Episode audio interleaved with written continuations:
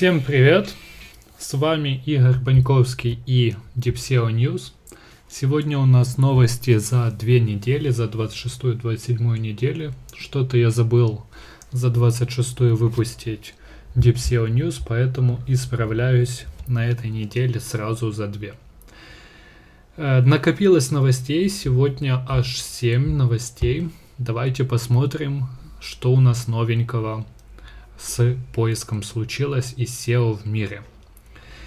Из самого интересного, Google Search Console начинает интеграцию с Google Analytics. Есть уже твиты на эту тему, ребятам начали приходить письма.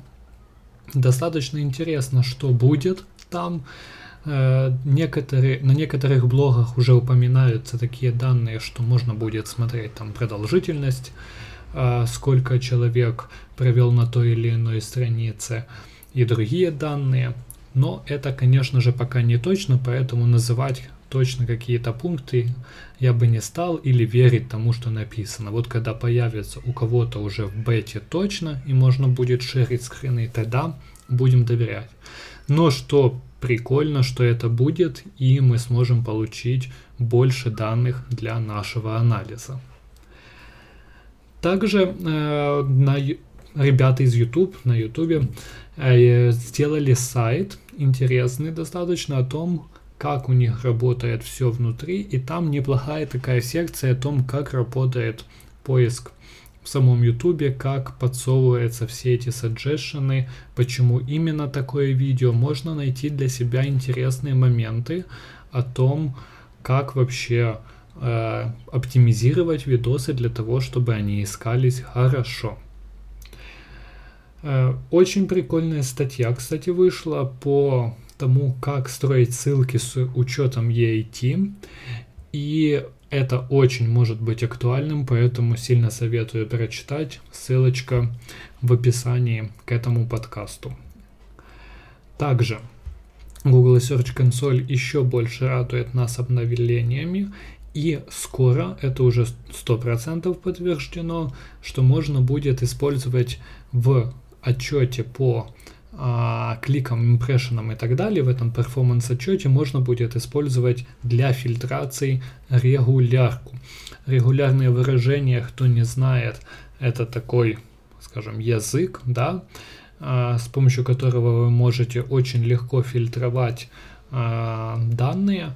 А, обязательно познакомьтесь а, с этим а, с этим, кто не знает, а кто знает, тот понимает, насколько это круто, потому что до этого фильтрация в Google Search консоли оставляла желать лучшего, только вхождение каких-то слов или не вхождение, в общем, отстой.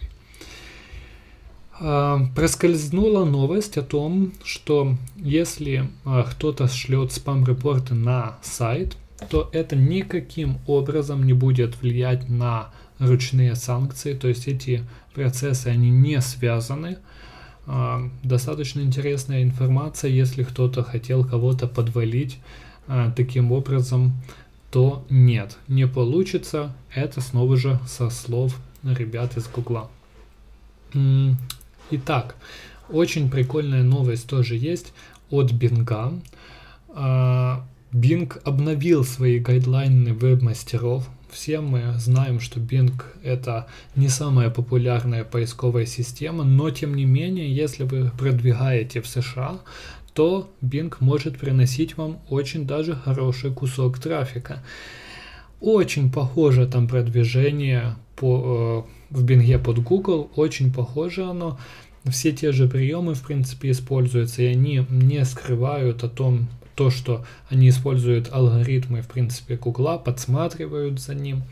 Поэтому, если вы продвигаете под Google, то автоматически и под Bing. Но почему важно а, эти гайдлайны прочитать от Bing? Обычно ребята более открытые и пишут больше подробностей о том, как и что работает. Есть там упоминание о скорости загрузки, есть там про траст упоминание, поэтому обязательно зайдите и почитайте, оно того стоит. Хорошая информация. И также наш любимый Джон Мюллер рассказал э, видео в Webmaster Hangouts о том, почему же а, одно и то же слово во множественном и а, единственном числе ранжирует разные страницы. То есть показываются разные страницы сайта по одному и тому же слову в этих двух формах. Вроде бы там яблоко и яблоки это одно и то же, но нет. Э, Google думает, что если это множественное число, то нужно постараться показать больше выбора а, человеку, который это искал, что в принципе логично, если он ищет яблоки, он, наверное, хочет выбрать из нескольких яблок.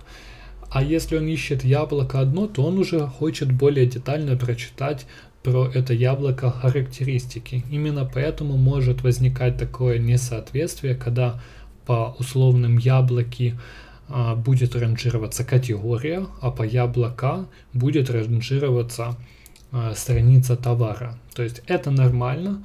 Достаточно сложно будет это перебить, но в принципе возможно. Стоит ли это делать? Тут уже вопрос. Нужно смотреть на конверсию.